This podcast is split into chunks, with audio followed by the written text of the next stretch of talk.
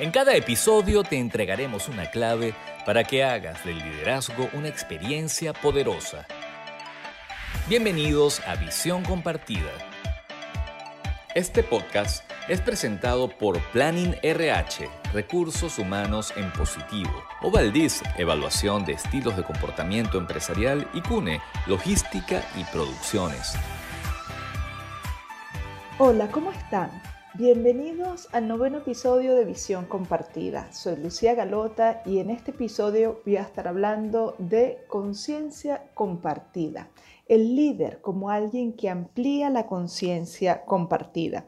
Este concepto me gusta mucho porque es un concepto que hemos estado afinando en los últimos años y que se presenta por primera vez en el libro que escribimos mi colega María Gabriela Londreiner y yo y que está próximo a salir es cuestión de 15 días que ya esté disponible en las principales plataformas digitales y en algunos países a disposición de las librerías bajo demanda en físico.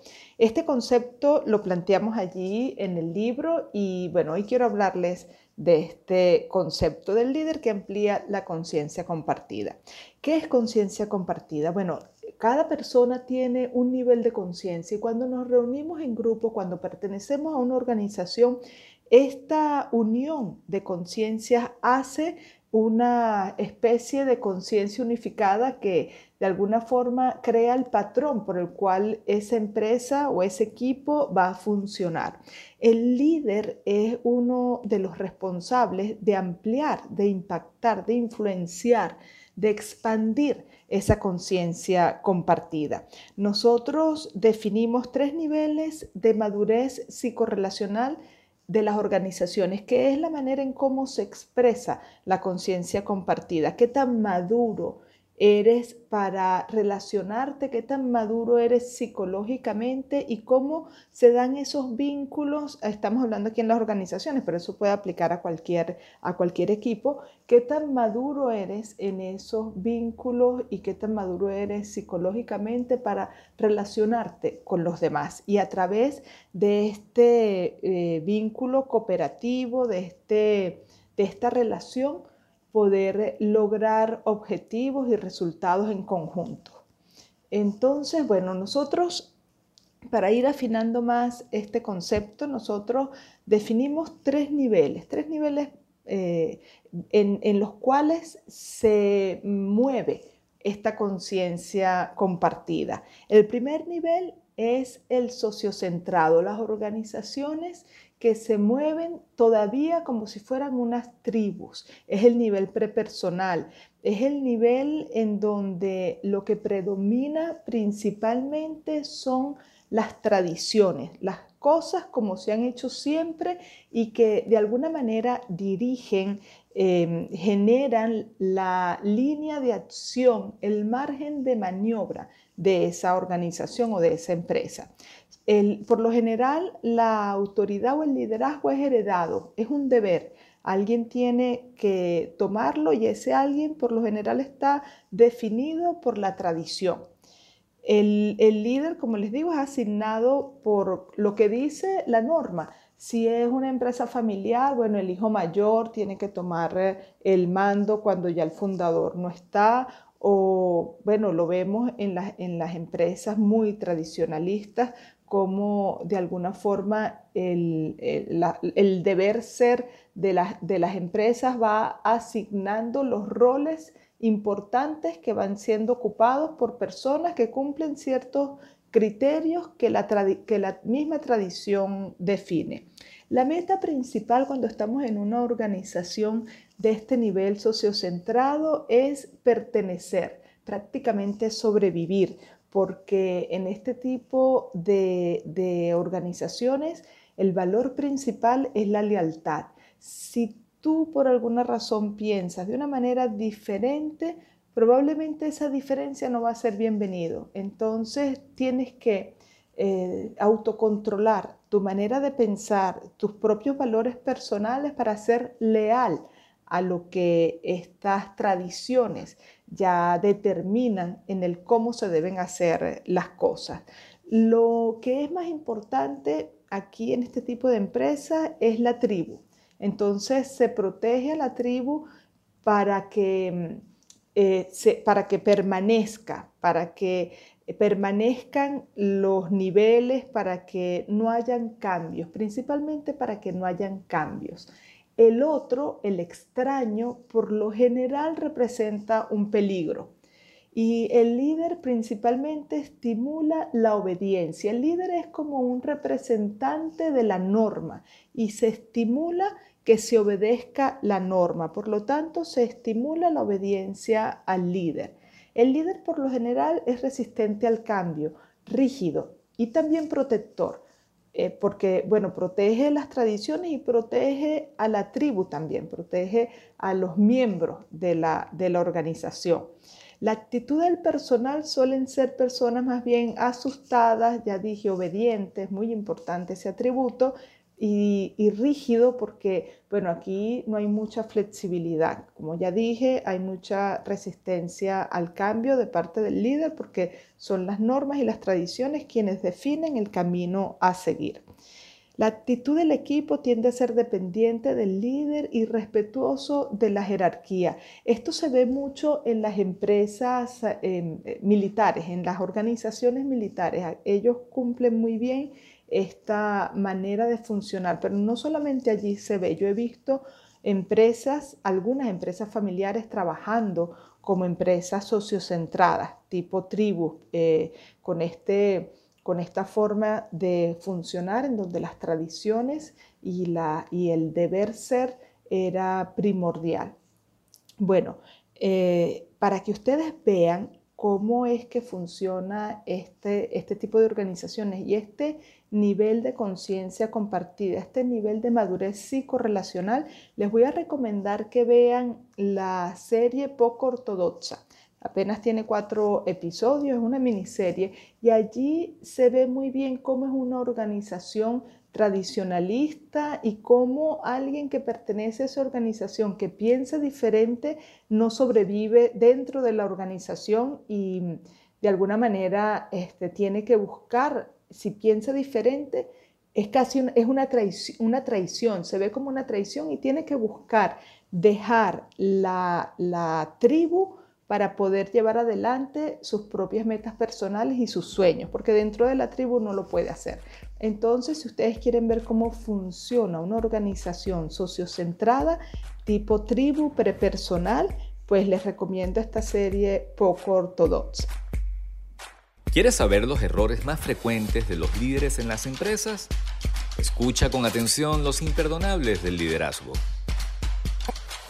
En los imperdonables del liderazgo de este episodio 9 tenemos la rigidez al cambio. En este momento de pandemia, las personas, los líderes que eh, son rígidos frente al cambio, que les cuesta eh, pensar diferente, que son de mentalidad dura, van a encontrar muchísimas dificultades en, lo que la vida está proponiendo como una nueva normalidad. Aquí todos hemos sido afectados en nuestras rutinas diarias, en lo personal, en lo laboral, en lo escolar y lo que está requiriendo este momento de, eh, de este momento histórico tan, tan importante globalmente es aprendizaje y adaptación constante, porque lo que nos está retando el día a día probablemente va más rápido que nuestra propia capacidad de aprender y de adaptarnos. Entonces, imagínense, la exigencia eh, ya, no, ya nos dice que tenemos que ser muy ágiles en el aprendizaje y en la adaptación. He visto casos de, líderes que quieren seguir funcionando en este momento como lo han hecho siempre y que les está costando identificar las necesidades de su personal y las ah, competencias que el entorno les está exigiendo eh, ahorita como, como un reto particular de las circunstancias que estamos experimentando globalmente. Entonces, la recomendación para salir de esa situación que puede significar un estancamiento para aquellos líderes de mentalidad dura es a flexibilizarse y a buscar aprender y adaptarse. Acabas de oír los imperdonables del liderazgo. En la introducción le hablé de las empresas sociocentradas y les recomendé la serie poco ortodoxa. Ahí vemos eh, también cómo la protagonista eh, propone el transformarse ella, salirse de la tribu y pasar por el proceso de individuación. Nada de esto que estoy diciendo está afectando el, que si quieren ver la, la, serie y no la han visto, puedan verla porque no estoy revelando ninguna información, así que no, no pienso hacerlo tampoco, así que pueden escuchar este episodio sin, sin problemas porque no voy a revelar información importante. Pero eh, si quieren ver cómo se da ese proceso, de pasar de socio centrado a un tipo de vida o de liderazgo egocentrado y ese proceso de individuación de pertenecer a una organización muy rígida y muy tradicionalista a algo un poco más libre que implica un proceso de traición, de, traición a las tradiciones, de romper y de hecho es, visto y catalogado como algo desleal y allí se, ve muy bien en la, en la, serie esto que les estoy hablando. Bueno, vean, vean esta serie. Luego, cuando la organización evoluciona en su nivel de madurez psicorrelacional, pasa entonces de ser una organización sociocentrada a ser una organización egocentrada, a un liderazgo más egocentrado. Eh, pasa de una etapa prepersonal a algo más personal. Entonces aquí la autoridad no la definen las tradiciones, sino la persona, el líder. Es bueno, el, lema aquí es bueno porque lo digo yo. Si queremos ver un ejemplo de este tipo de organizaciones, le recomiendo la miniserie eh, Madame C. J. Walker, eh, una mujer hecha a sí misma. Apenas tiene cuatro episodios, un caso de la vida real, y allí van a ver una líder totalmente egocentrada que cumple con todos los requisitos de, este tipo o de este nivel de madurez eh, psicorrelacional. Entonces, en este tipo de organizaciones principalmente se organizan de forma piramidal. Hay un, hay un jefe y hay unos colaboradores o unos subalternos que em, eh, obedecen a ese, a ese jefe. El liderazgo es ganado y, ese em, es un fin, no es un medio. La persona quiere ser líder, la persona quiere ser jefe, la persona quiere destacar, la persona pelea por llegar a tener influencia y autoridad. El líder está principalmente motivado al poder. El propósito mayor es ganar porque competir es, lo que domina este tipo de organizaciones y este tipo de liderazgo. Yo tengo que competir porque yo quiero ganar. La meta es adquirir poder y ganancias personales. La visión la impone el líder. Como les dije, el valor principal es competir. La motivación esencial es satisfacer las ambiciones personales. Este es una mm, organización más de, individualismo. Yo soy lo, que, lo más importante. En, la anterior era, la tribu. Aquí lo más importante es el yo. Y el yo principalmente del líder. En el, en, la, en el nivel sociocentrado, el otro representaba un peligro. En este nivel, en el nivel egocentrado, el otro representa un rival. Y el líder lo que estimula es la competencia. La, actitud del líder suele ser orgullosa, arrogante, pero también valiente y arriesgada. La actitud del personal es deseoso, anhelante, competitivo. La actitud del equipo es de individualismo. Aquí todavía es muy difícil construir equipos de alto desempeño porque cuando tenemos este tipo de, este nivel de madurez psicorrelacional, por lo general lo que predomina es el individualismo, la desconfianza y la competencia por el poder.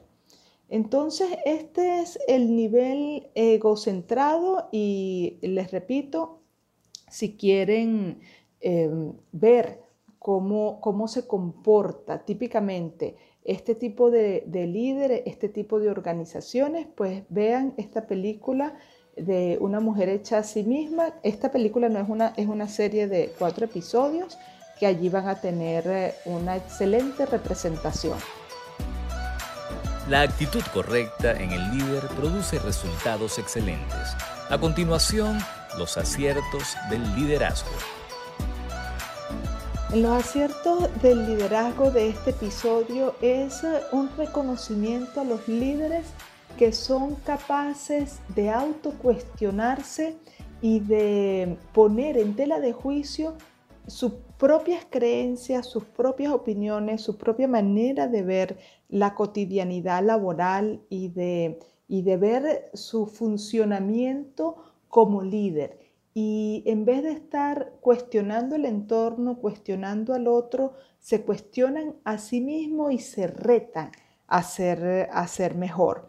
Eso es lo que sucede cuando las personas eh, solicitan procesos de asesoría o sesiones de coaching o sesiones de mentoring, porque allí en ese, en ese tipo de procesos se abren a exponerse y a, que no solamente él, sino el acompañante cuestione a veces de manera muy ruda las formas tradicionales de hacer las cosas y la forma de pensar del líder. Pero esas personas que se exponen a esos procesos de evolución, entonces también tienen la flexibilidad suficiente, por lo menos eh, buscan cultivar esa flexibilidad para evolucionar, para aprender para adaptarse a los cambios y para ir evolucionando con las exigencias de, que están proponiendo los cambios que están sucediendo en este caso y, actualmente, pues estos cambios bruscos, este nivel de incertidumbre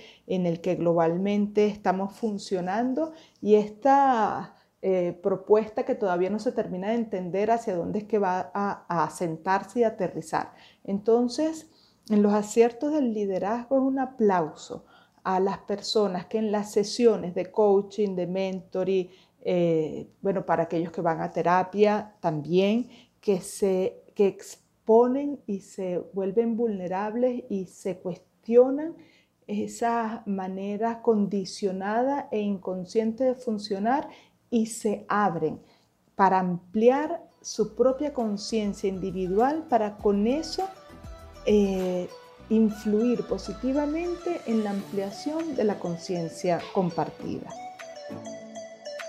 Acabas de oír los aciertos del liderazgo. Y por último, tenemos el nivel de madurez transpersonal. Ya vimos lo sociocentrado, que es un nivel de madurez prepersonal, ya vimos el egocentrado, que es un nivel de madurez personal, y, ya, y ahorita vamos a ver el transpersonal. Es el nivel más alto, es el que verdaderamente puede ofrecer la construcción de equipos de alto desempeño, porque se organizan así, se organizan como equipo. El liderazgo en este caso ya no es ni heredado ni ganado, es compartido y no es un fin, ahora es un medio. Es un medio para alcanzar la visión, que ya no la impone la tradición ni la impone el líder, es una visión compartida, se construye como equipo y lo que interesa, el propósito mayor aquí es el bien común. El liderazgo entonces es compartido en función de la experticia, de lo que tengan que decir las personas que saben. Aquí lo que se busca es comprender la realidad para tomar las mejores decisiones. En el egocentrado se buscaba más imponer la opinión personal, en el sociocentrado imponer la tradición, en el transpersonal es descubrir la verdad, es comprender el contexto para tomar las decisiones más adecuadas en función de la comprensión del contexto. Aquí la meta es el progreso compartido e integral. Aquí el valor principal o los valores principales es la ética, la coherencia y la transparencia. Y la motivación esencial ya no es eh, el poder como tal, sino aportar valor a los demás. El tipo eh, de nivel que se aspira en este en estas organizaciones es un alto nivel de madurez porque está conformado, ya dijimos que la conciencia compartida eh, cuando eh, a lo que nos agrupamos en una organización, en un equipo, pues cada uno aporta su nivel de conciencia y eso construye una conciencia global. Entonces aquí las personas que conforman este tipo de organizaciones son personas maduras psicorrelacionalmente, son adultos. Aquí el otro en, en, la sociocentrada representaba un peligro, en la egocentrada un rival, aquí representa un aliado.